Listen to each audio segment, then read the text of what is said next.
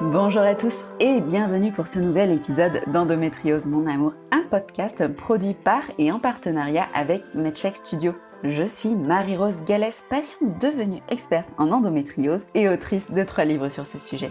Je précise que ces livres sont disponibles en Outre-mer car c'est le sujet de ce jour.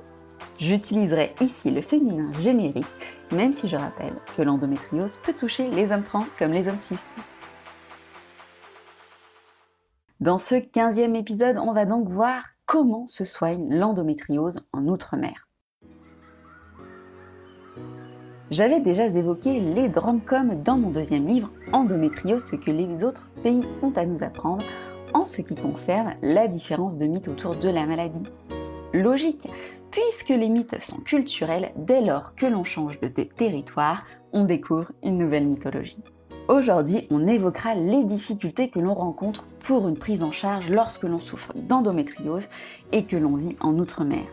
Ces difficultés ont plusieurs origines et sont liées aux spécificités de ces territoires. Trois associations ont bien voulu répondre à mes questions afin d'écrire cet épisode. Il y a tout d'abord Endo Espoir Océan Indien qui intervient sur les territoires de l'île Maurice, de Madagascar et de la Réunion ainsi que Liquide Chocolat et Carukea Endométriose qui, elle, opère en Guadeloupe. Ah, ça fait rêver, hein, n'est-ce pas? Tout ce beau temps, la plage, les paysages exotiques, les coquillages. Moi qui vous parle enroulé dans mon gros pull avec un plaid sur les genoux, ça me vend du rêve. Malheureusement, aucun endroit n'est paradisiaque à 100%. Et la prise en charge de l'endométriose n'est pas aussi idyllique que les paysages en outre-mer. Cela fait une quinzaine d'années qu'il y a des centres spécialisés en endométriose sur le territoire métropolitain. Or, sur les terres d'outre-mer, il n'y en a aucun. S'il existe des spécialistes de l'endométriose, on ne trouve pas forcément toutes les spécialités qui peuvent être concernées, comme des radiologues. Le manque de chirurgiens se fait ressentir de manière générale, et cela est d'autant plus vrai lorsqu'il faut cumuler les spécialités, comme par exemple urologie et endométriose, ou encore gastro et endo. Quant au fait de demander un second avis, si c'est un luxe qu'elles peuvent s'offrir, car qui dit deux avis, dit honoraire en double, c'est un luxe auquel elles n'ont souvent pas accès. Alors vous allez me dire qu'en métropole, ces spécialistes ne courent pas les rues non plus. Il est vrai, mais il est quand même plus facile de prendre un TGV pour aller voir un praticien à 600 km que de prendre un avion pour rejoindre la métropole après des heures et des heures de vol. Et oui, souvent un séjour en métropole est nécessaire pour avoir une prise en charge complète et ainsi pallier au manque de soignants, mais aussi d'infrastructures spécialisées dans les dromcoms. Bien évidemment, un tel séjour ne s'organise pas comme cela. Là où en métropole on pose une demi-journée, voire une journée pour gérer un rendez-vous, pour les Français de l'outre-mer, on parle carrément d'un voyage.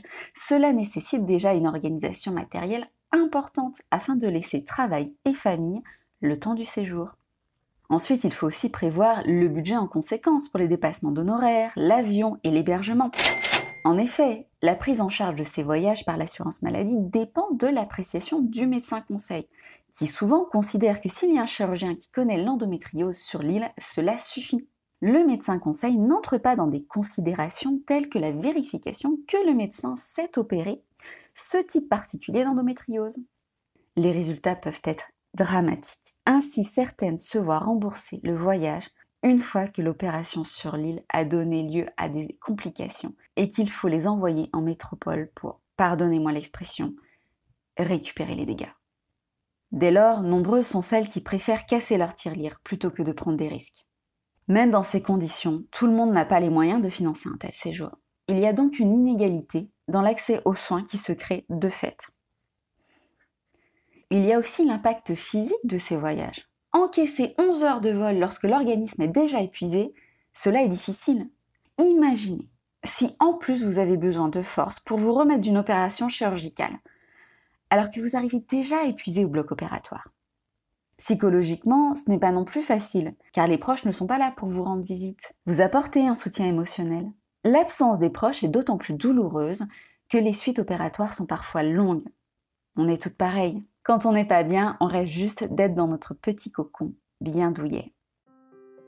Bien sûr, dans l'idée d'une prise en charge globale, Et pour soulager les douleurs au quotidien, les endométriosiques ont recours à d'autres médecines, kinésithérapie, sophrologie, ostéopathie ou encore phytothérapie. Pour cette dernière, qui dit territoire différent, dit plantes médicinales différentes. En Guadeloupe, par exemple, il y a toute une pharmacopée traditionnelle propre aux plantes locales. La France métropolitaine a la chance d'être l'un des pays où l'on parle le plus d'endométriose. Cela permet d'avoir une population plutôt avertie, un avantage non négligeable. Si les médias métropolitains restent infernaux pendant le mois de mars, mois de sensibilisation à l'endométriose, ils commencent à comprendre que l'on est malade toute l'année. Oui, la maladie ne nous offre pas de pause. Dès lors, les médias évoquent cette pathologie de plus en plus en dehors du mois de mars. Ce n'est souvent pas le cas des médias locaux en Outre-mer, qui ne veulent pas entendre parler de cette maladie en dehors du mois qui lui est dédié. A fortiori, les associations ne peuvent pas faire autant de pédagogie qu'elles le souhaiteraient autour de l'endométriose.